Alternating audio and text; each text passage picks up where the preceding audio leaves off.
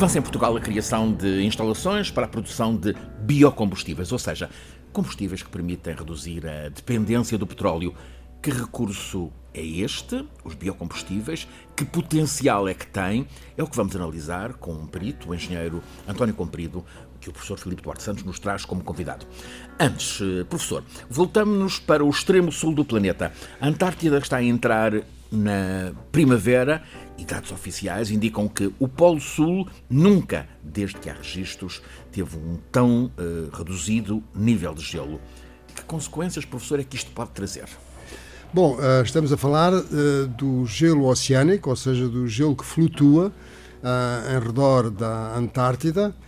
E, um, e, a Antártida é imensa. E a Antártida é um, um, continente, enfim, com uma forma aproximadamente, digamos, circular, eh, que está coberta de campos de gelo. É? E, portanto, temos o gelo que está acima do nível do mar e temos este gelo oceânico. Eh, gelo oceânico também existe na Antártida eh, e esse está a diminuir de uma forma muito acentuada já há bastantes décadas. Uh, e o mesmo não se passava com o gelo da Antártida, até houve, com oscilações, uma tendência média de subida. Isso era até apresentado como algo, enfim, pelos céticos, como uh, enfim, uh, incompreensível.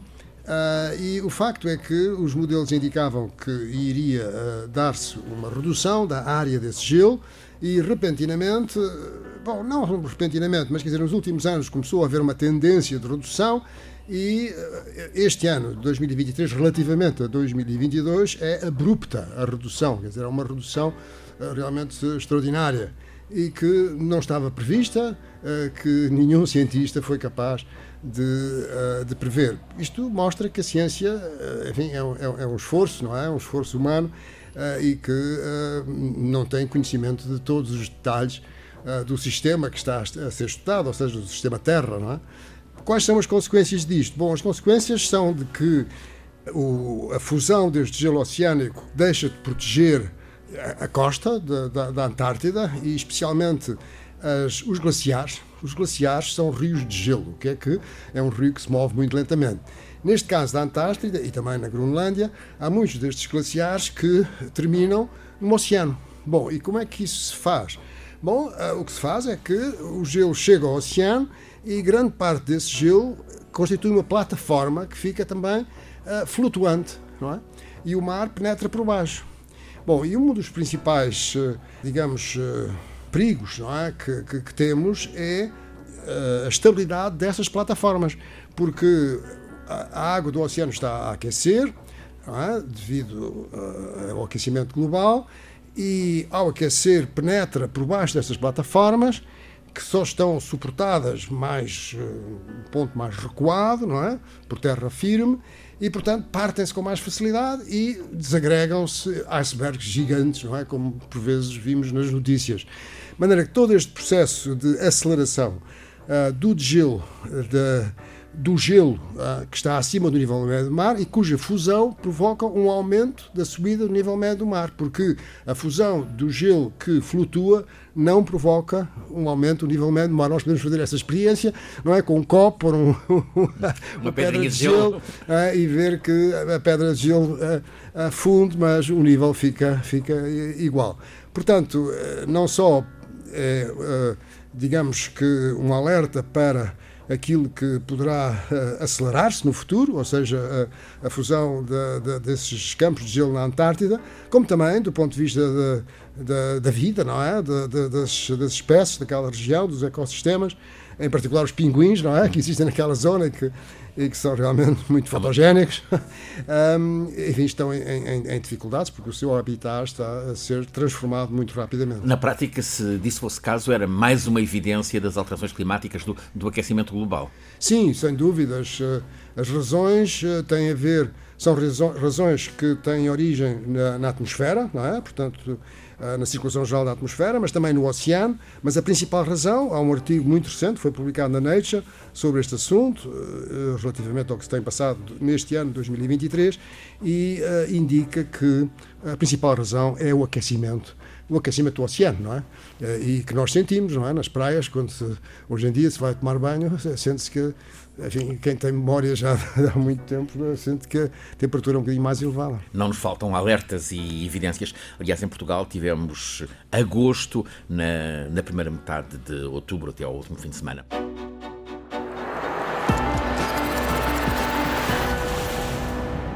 Vamos aos biocombustíveis. E o professor traz-nos como convidado uh, alguém que é, vamos chamar-lhe um perito, António Comprido, Quer apresentá-lo? Sim, tenho muito gosto e agradeço a, a presença aqui nesta nossa conversa. Um, António Comprido é licenciado em Engenharia Mecânica pelo Instituto Superior Técnico da Universidade de Lisboa. Uh, tem mais de 50 anos de carreira profissional uh, e frequentou muitas ações de formação, incluindo as universidades de Cambridge e Stanford. Iniciou a sua carreira como assistente de investigação no Laboratório de Física e Engenharia Nucleares, da Junta de Energia Nuclear, tal como eu. uh, foi Sei assistente, também foi uh, nessa instituição, depois de regressar de, da Grã-Bretanha, onde me doutorei. Foi assistente regente do curso de Engenharia Mecânica entre 72 e 79.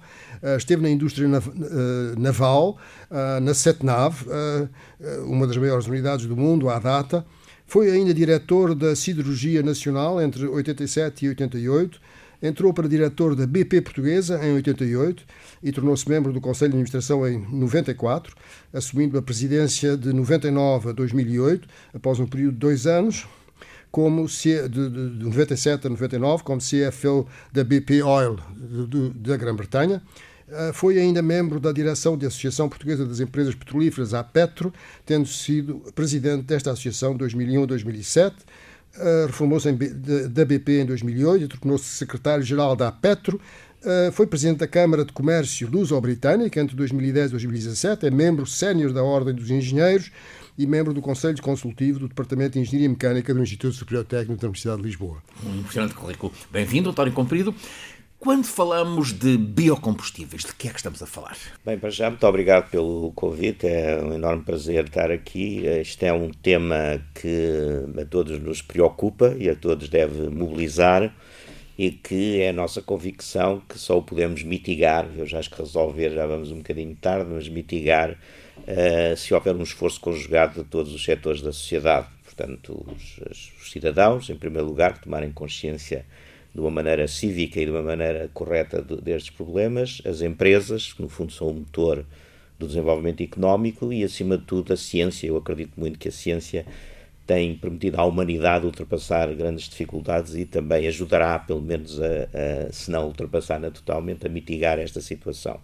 Quando falamos de, de biocombustíveis, enquadra-se uh, neste, neste Uh, primeiro, digamos, minha primeira primeiro statement, a primeira declaração, é que nós precisamos lançar a mão de todas uh, as formas para descarbonizar a economia. Uh, não há soluções mágicas, não há soluções que digam nós vamos deixar o paradigma do petróleo e dos combustíveis fósseis e vamos abraçar o paradigma de outra coisa qualquer e enfim, fala-se muito em eletricidade e na eletricidade renovável. Eu queria lembrar aqui uma coisa muito importante: a eletricidade representa 25% do consumo de energia final, portanto, há 75%, e por muito que avance a eletrificação, vai sempre ser uma parcela não maioritária, pelo menos nas próximas décadas, do consumo. E estou a falar à escala global, obviamente, isto depois varia de país para país, de cidade para cidade. E nós, eh, a parte não só dos biocombustíveis, mas nós, na designação mais genérica de combustíveis de baixo carbono, penso que têm uma oportunidade de contribuir de uma maneira imediata. Aliás, já estão a contribuir, mas aumentar significativamente a sua contribuição para descarbonizar um setor que é daqueles difíceis de abater, como os ingleses dizem, hard to abate, portanto, eh, que é o setor dos transportes, e não só. E quando estou a falar do setor dos transportes, nós temos um bocadinho a mania de reduzir a conversa aos automóveis ligeiros de passageiros, e não é isso. O setor dos transportes é todo o setor ferroviário, rodoviário, uhum. transporte pesado, aviação, marinha, portanto, uh, e isso é muito importante. E querer uma solução que sirva ao mesmo tempo para eu me deslocar de casa para o emprego, andar 10 km, ou para alimentar um porta-contentores que vai de Lisboa a Singapura, uh, não é uma solução muito inteligente. Portanto, os combustíveis de baixo carbono, entre os quais estão os biocombustíveis, inserem-se nessa possibilidade de contribuírem para, de uma maneira imediata, porque podem usar as frotas existentes, as infraestruturas existentes, reduzir a, a pegada de carbono. E, e, portanto, como é que eles, qual é que é a grande diferença? A grande diferença é a matéria-prima. No fundo, eles produzem moléculas que são exatamente as mesmas moléculas ou com as mesmas características daquelas que hoje uh, estão no gasóleo, na gasolina, no jet, no fuel, nos produtos que utilizamos nos transportes. Só que são obtidos não a partir de crudo, não a partir de petróleo, não origem fóssil, mas a partir de diversíssimas matérias. Então, abro mais a pergunta: que tipo de combustíveis de baixo carbono é que estão disponíveis?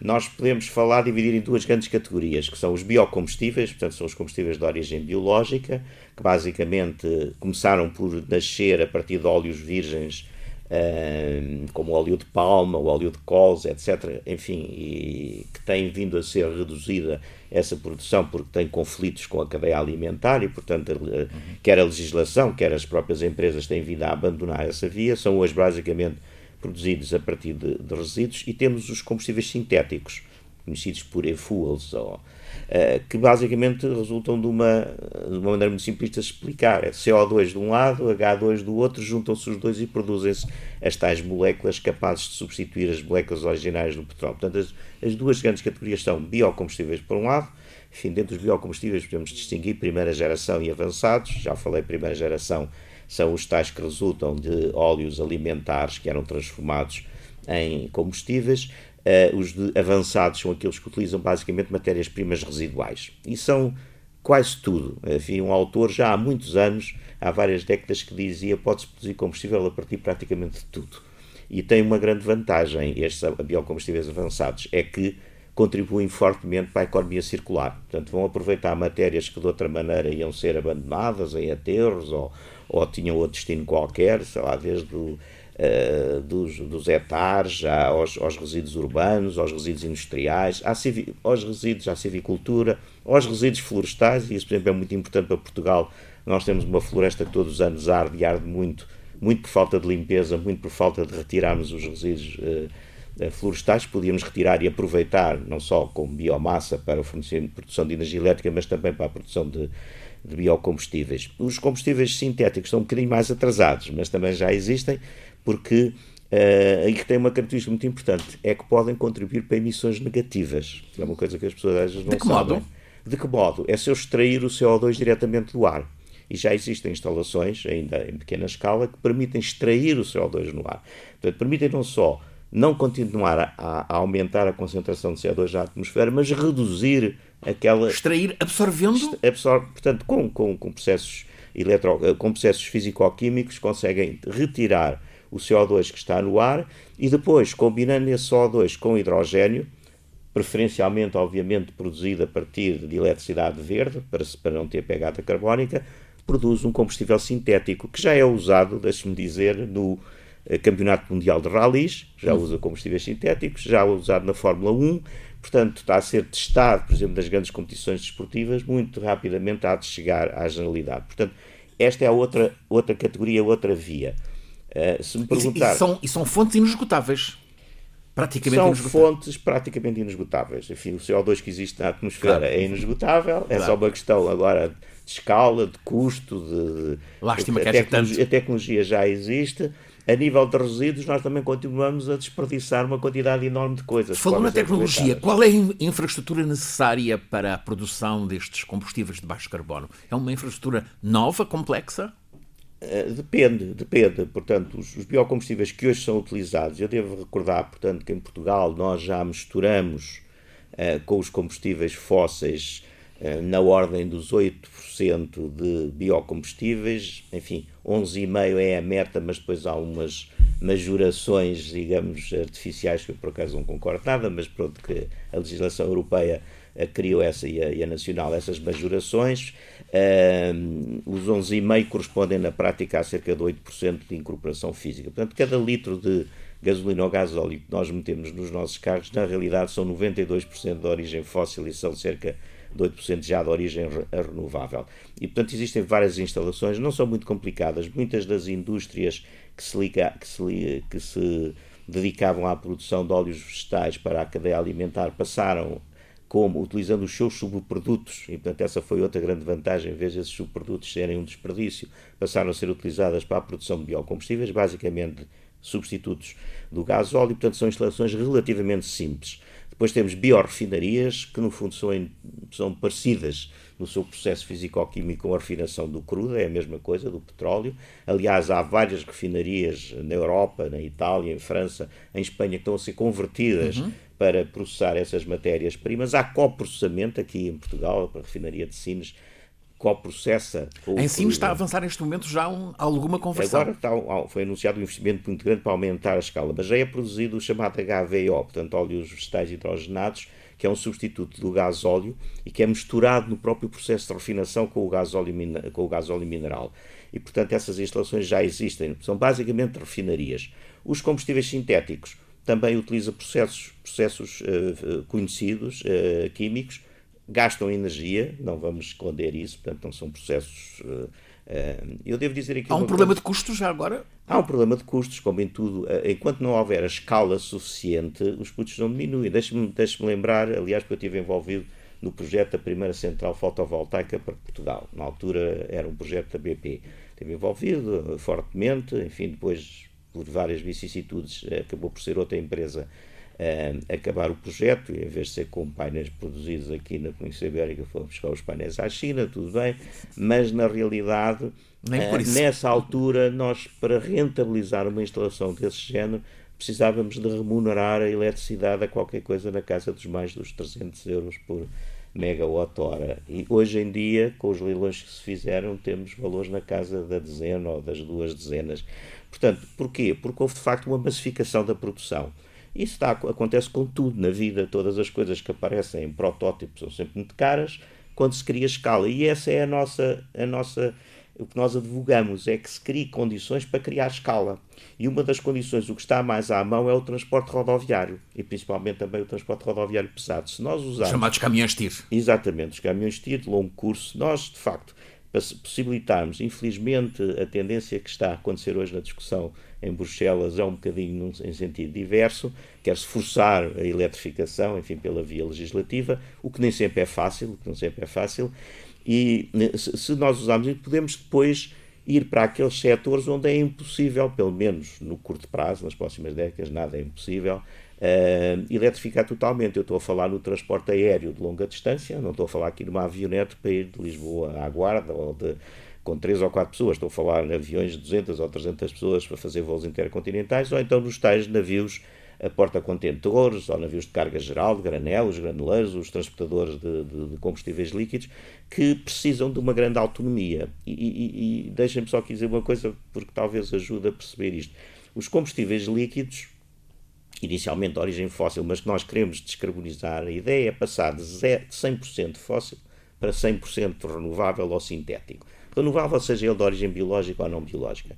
Isto tem outra grande vantagem, pode ser feito progressivamente. Uhum. Nós não precisamos de uma disrupção nos meios que hoje existem. Podemos usar as frotas que hoje existem, podemos usar as infraestruturas de distribuição que hoje existem, podemos usar os empregos que, que hoje existem. Isto é, Ou seja, é os postos de abastecimento que utilizamos hoje para abastecer o automóvel uh, são disponíveis já para. Então, posso lhe dizer, por exemplo, em, aqui em Portugal já temos, por exemplo, uma empresa, enfim, não sei se posso dizer aqui, Sim, claro, empresas, a Repsol, que disponibiliza gás óleo 100% renovável, o tal HVO, em dois dos seus portos, compromete-se a ter 50 postos na Península Ibérica até ao final do ano, julgo que Portugal cabe em 10, 10, 40, é um bocadinho a dimensão dos mercados, mas há outras empresas, já falei naquele anúncio da Galpa, a Priu acaba de lançar também um gasóleo 100% eh, renovável, portanto já há passos significativos. E não e eu posso meter aquilo no meu carro, no meu caminhão, sem qualquer problema. Uh, e, e não há é qualquer é diminuição vantagem. de qualidade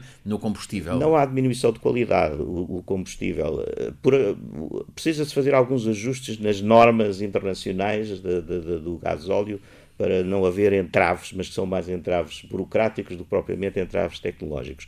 Não há. Portanto, os veículos funcionam, está aprovado, têm testes temos os combustíveis sustentáveis para a aviação. Nós hoje já estamos a adicionar quantidades significativas e já há voos que foram feitos com 100% de combustível renovável.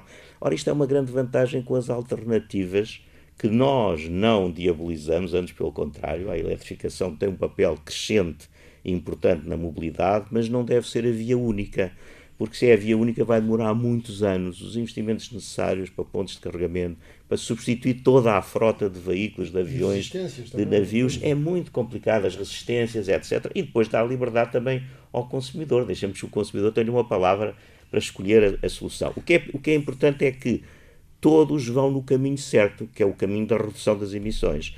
E isso consegue-se com os combustíveis de baixo carbono. Professor, está aqui uma, um caminho, os combustíveis de baixo carbono, uh, que merece investimento. Sim, sem dúvidas. E eu penso que é uma notícia interessante que provavelmente muitos dos nossos eh, ouvintes eh, conheciam, mas que é interessante reforçar que 80% de, daquilo que colocamos nas nossas viaturas, não é? Sejam elas de, transporte rodoviário, sejam quais forem, não é? Com motores de combustão interna, uh, têm origem em biocombustíveis e 92% em fóssil. E, portanto, uh, digamos, nada se alterou. Quer dizer, as estações de serviço são as mesmas, os veículos são os mesmos, não é? E, portanto, é uma transição que está a ser feita uh, de uma forma que é no sentido certo, sem provocar grande disrupção. E, e é esse um aspecto muito importante desta transição energética, porque a transição energética, sobretudo se, se vamos uh, avançar em certas direções uh, muito rapidamente, tem custos muito grandes, tem custos muito grandes para a sociedade. E, e, e, se há alternativas, não é? Que não têm esses custos tão grandes ou que são complementares, bom, é, é importante saber decidir. Nestes, nestes dias, hum, Eugênio António Comprido, uh, o deflagrar de mais uma guerra no Médio Oriente está a fazer disparar os preços do gás natural ao, ao crude. Temos aqui uh, um, um, recurso uh, também que, uh, que pode ser estrategi estrategicamente essencial. Sim, sem dúvida nenhuma. Portanto, outro aspecto que nós não falámos, mas que sentimos fortemente, nós aqui em Portugal não tanto, mas que a Europa Central sentiu que é a questão da segurança do abastecimento, com o, que, que, aconteceu com a invasão da Ucrânia, da Ucrânia uh, e depois as sanções impostas à, à Rússia e, na, no, neste caso, as limitações à importação de, de, gás natural, nós nunca tínhamos, nós, a segurança do abastecimento é algo que estávamos como adquirido. E, portanto, uh, focámos muito na necessidade de redução de CO2, que é muito importante, esquecemos a segurança do abastecimento, que é outro vetor. Hoje já começa a dizer-se enfim, temos que trabalhar, a segurança energética temos que trabalhar é a segurança energética porque se queremos continuar a ter o estilo de vida e o, e o conforto e a qualidade que temos hoje, podemos efetivamente, enfim, regredir e voltar a níveis, a níveis de vida pré-industriais e isso obviamente seria uma maneira também de reduzir, de reduzir mas não, enfim, não parece socialmente uh, uh, aceitável. No entanto, deixe-me fazer uma correção. Os, os, hoje em dia, os mercados, principalmente do petróleo, mas, para já, este complemento, portanto, de alternativas através dos biocombustíveis, etc., que ainda tem um papel reduzido, mas já tem um papel. Aliás, deixe-me dizer que a redução de emissões nos transportes até hoje é devida essencialmente à introdução de biocombustíveis, não é, de, não é devida à introdução de veículos elétricos. Os veículos elétricos estão a contribuir, mas ainda muito devagarinho. Já é expressivo o uso de biocombustíveis? Como transportes falei, públicos, já temos 8% uhum. uh, mais ou menos físico de, bio, de, de, de combustível que tem origem, tem origem biológica. O caso concreto que falou agora, qualquer instabilidade geopolítica provoca nervosismo nos mercados e aumento de preços. Felizmente, nós assistimos que foi muito pontual. Portanto, eh, não sei se acontecer a falada invasão de Gaza por uhum. Israel, se isto não provoca, digamos, um agravamento e um alastramento da situação, para além dos horríveis problemas humanitários. Claro que está a causar dos, dos dois lados, sem fazer agora qualquer juízo claro. de valor. Tenho é que lamentar efetivamente a perda de vidas inocentes que estão a acontecer naquela região do mundo. E, e, e na realidade houve ali um, um, dia que os, os mercados, a segunda-feira passada, acordaram nervosos, aumentaram, mas a partir de terça-feira voltaram a estabilizar e até muito provavelmente vamos assistir a uma descida dos preços na próxima semana. Portanto, não, para já não, há, uh, não, não está a haver esse risco. Mas há aqui uma coisa que talvez valha a pena referir, que é, de facto, esta questão do preço, do preço da energia. Uh, uh, eu muitas vezes dizia, quando enfim, o preço do petróleo estava a subir muito, toda a gente apontava os efeitos negativos que isso tinha na economia, dizia tem, mas também tem alguns efeitos positivos torna as alternativas mais atrativas, aumenta o investimento exatamente nessas alternativas. Se tivermos o petróleo a 10 ou 20 dólares, como ele esteve aqui há uns anos atrás, a economia vai para o caminho mais fácil, como a água, escolhe o caminho mais fácil para, para correr. Portanto, não vai comprar ou não vai pagar energia. A 100 se pode pagar a 20. Portanto, o preço do, do petróleo é bom, que serve aqui um bocadinho também como regulador de todas estas, estas questões. Eh, e depois não nos podemos esquecer de outra coisa quando estamos a pensar à escala global. Há países e há economias que dependem completamente da produção de petróleo. Nós também não podemos pedir a esses países que de repente fechem a torneira e fiquem sem as receitas que proporcionam, digamos, eh, manter a sua economia, manter a sua população. Portanto, há que, há, há que ser calibrado e há que ser sem perder o rumo e sem dizer nós temos um problema grave e temos que atacar e temos que descarbonizar a economia, lançar mão de todas as vias e principalmente das vias, esta é a minha posição pessoal, enfim, partilhada por muita gente, mas não por toda a gente, que é a não disrupção, eh, é a uma evolução eh, progressiva. progressiva, que nos há de levar ao caminho certo. Enfim, e depois deixo isso para os cientistas, se vamos ainda a tempo de conter o grau e meio ou não vamos, eu francamente não tenho conhecimentos suficientes para isso, assusta-me que não o consigamos, como cidadão, quero acreditar que sim, eu, sou, eu, eu acredito muito na ciência. E, e, e deixe-me fazer aqui um parênteses só para dizer o seguinte: eu acho que tem ver uh, com intuitos louváveis, mas demasiada interferência de, dos decisores políticos neste processo e a ciência e a economia e os cidadãos têm sido relegados um bocadinho para segundo lugar. Nós temos que envolver toda a gente e as grandes revoluções tecnológicas normalmente vieram do desenvolvimento da ciência, não vieram da imposição de regulamentos e de regras políticas. Portanto, eu acho que há aqui um bocadinho de desequilíbrio que temos que pensar e parar um bocadinho, porque há o risco, às vezes, quando se tomam decisões políticas, por muito bem intencionadas que sejam, de os conduzirem a becos. Eu, eu até costumo dizer, deixe-me só usar esta, esta imagem, que é se eu tiver um cami vários caminhos para chegar a um fim, eu tenho sempre possibilidade, se encontrar uma parede de um desses caminhos, de voltar um bocadinho atrás e percorrer o outro. Se eu tiver um caminho único, bem, corro o risco de ficar bloqueado. E nós não gostaríamos efetivamente de ficar bloqueados. Para quem está menos informado sobre estas alternativas, qual é neste momento a, relação de preços entre eh, combustíveis eh, de origem fóssil e combustíveis de baixo carbono? Bem, olha, no caso dos biocombustíveis a diferença já não é muito grande. Uh, há de facto um bocadinho um sobrecusto uh, que, pode, que pode acontecer, mas podia ser minimizado pela via fiscal. Portanto, hoje, por exemplo. Deveria ser? Deveria, deixa-me dizer, há uma coisa que é completamente. Nós pagamos um imposto, que é o chamado imposto sobre os produtos petrolíferos, é um imposto sobre consumo, por litro. Ora, isto não faz sentido. Se eu pago o mesmo por litro, seja 100% fóssil, ou seja 100% eh, renovável. Portanto, há, esta diretiva está em revisão. A ideia é passar a taxar um incentivo com, base, com base no conteúdo do produto, das misturas, uh, não taxá-las na totalidade, mas da, da, da caso com a sua composição, mas é uma via. Portanto, o, o, pequeno sobrecusto que ainda existe no biocombustível poderia ser perfeitamente eliminado com, uma, com um esquema de fiscal diferente, já que nós sabemos muito bem que mais de 50% do que pagamos é imposto. Pois, e, portanto, essa é a alavanca até e a ferramenta que os governos têm para ponderar essas coisas. É um aspecto. Os combustíveis sintéticos estamos um bocadinho mais longe. Portanto, aí eles ainda são uh, significativamente mais caros porque ainda estão a ser produzidos em muito pequena escala. Como disse, para, o, para, os rallies, para, os rallies, para a Fórmula 1 e, e, não, são ainda, não estão ainda a ser usados na generalidade. E a possibilitar alto rendimento, imagina-se na, na, alta competição. Ah, sim, isso eles do ponto, de vista, do ponto de vista da qualidade do combustível, não há, ainda há poucos dias um piloto de Fórmula 1 tinha experimentado num veículo já eh, não destes que está a correr neste momento, mas correu em prémios anteriores, com, e não, senti, não sentiu diferença nenhuma eh, com a alteração do, do, do combustível. E de facto não há. Porque e não há questões novas de segurança no armazenamento. Absolutamente. Essa é outra grande vantagem em relação a outras alternativas, é que os combustíveis líquidos de baixo carbono armazenam-se à pressão e à temperatura atmosférica. Em alternativa, o hidrogênio, que é também uma fonte importante e que deve ser desenvolvida. Aliás, ele é necessário para produzir os combustíveis sintéticos, tem que ser armazenado a temperaturas baixíssimas e altíssimas pressões.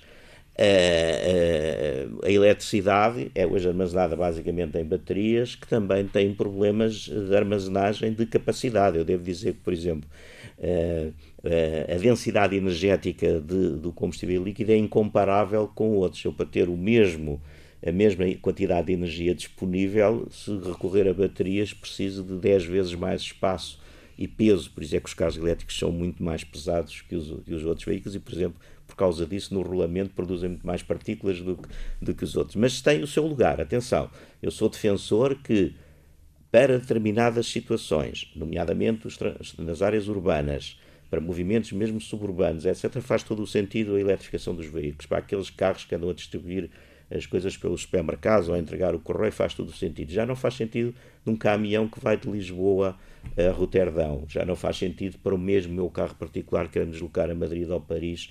Se calhar já não faz muito sentido. Portanto, há preciso evitar aquela tentação de one size fits all, portanto, uma, uma solução para tudo, mas encontrar para cada situação a melhor solução. Uh, voltando à sua questão, os combustíveis sintéticos, estamos convictos que, se lhe for dada a oportunidade de se desenvolverem e criarem escala, acabarão por trazer o preço cá para baixo para o nível que hoje temos dos, dos combustíveis fósseis. Temos nestas últimas semanas uh, constatado que há um ativismo uh, climático uh, radicalizado, jovem a querer metas de 2025, 2030 é possível, eh, é realista pensar numa, numa alternativa a tão curto prazo? Na minha opinião, não. Uh, não é possível. Uh, eu, eu, eu, reconheço aqui, deixe-me dizer, duas vertentes relativamente a, esse, a esses movimentos de, ativistas. Por um lado, as causas que defendem são, são as causas que defendem explicitamente, portanto, há causas, se calhar, implícitas que nós não sabemos, as causas explícitas são justas e são comuns e são transversais a toda a sociedade. Não acredito, poderá haver uma pequena porcentagem de céticos, mas que ninguém hoje diga que problemas das alterações climáticas não existem, não temos que preocupar com isso, vamos continuar com o modo de vida que sempre tivemos, não há problema nenhum. Portanto, a maioria das pessoas tem, estão convictas que é necessário atuar. Depois, a forma de, de, de, expressar esses valores pode até ter um efeito negativo, pode ter um efeito de criar antipatias e criar anticorpos e afastar da causa da, da, luta contra as alterações climáticas aquela população, enfim, que é menos menos uh, ativista, mas que na realidade tem, é ela que decide, porque, porque, é, porque é a grande maioria. As soluções que defendem, enfim, como bandeiras e para agitar e para provocar a discussão, podem ser importantes. Agora, é impossível dizer que vamos acabar com os combustíveis fósseis no prazo de 5 ou 10 anos principalmente se estamos a falar num problema à escala global. Eu acredito que num determinado território, seja uma cidade, seja um país, ou seja até um continente, seja possível fazer reduções drásticas do consumo de petróleo. Agora, nós não temos que esquecer, vamos, nós vamos conseguir acabar com a utilização de petróleo em África e na América do Sul e na Ásia. Vamos condenar essas populações a não atingirem o nível de desenvolvimento económico que nós temos. Temos que, temos que efetivamente calibrar as medidas e medidas drásticas do estilo nem mais um. um uma das coisas que ainda agora. Uh, embora eles sejam parciais, porque estão a defender a sua causa, a Organização dos Países Exportadores de Petróleo, uh, salientou, mas para a própria Agência Internacional de Energia tem salientado, é que tem havido uma, uma quebra muito grande do investimento uh, na, na, em novas, em novas bacias de hidrocarbonetos. Isso pode provocar efetivamente uma espiral de preços.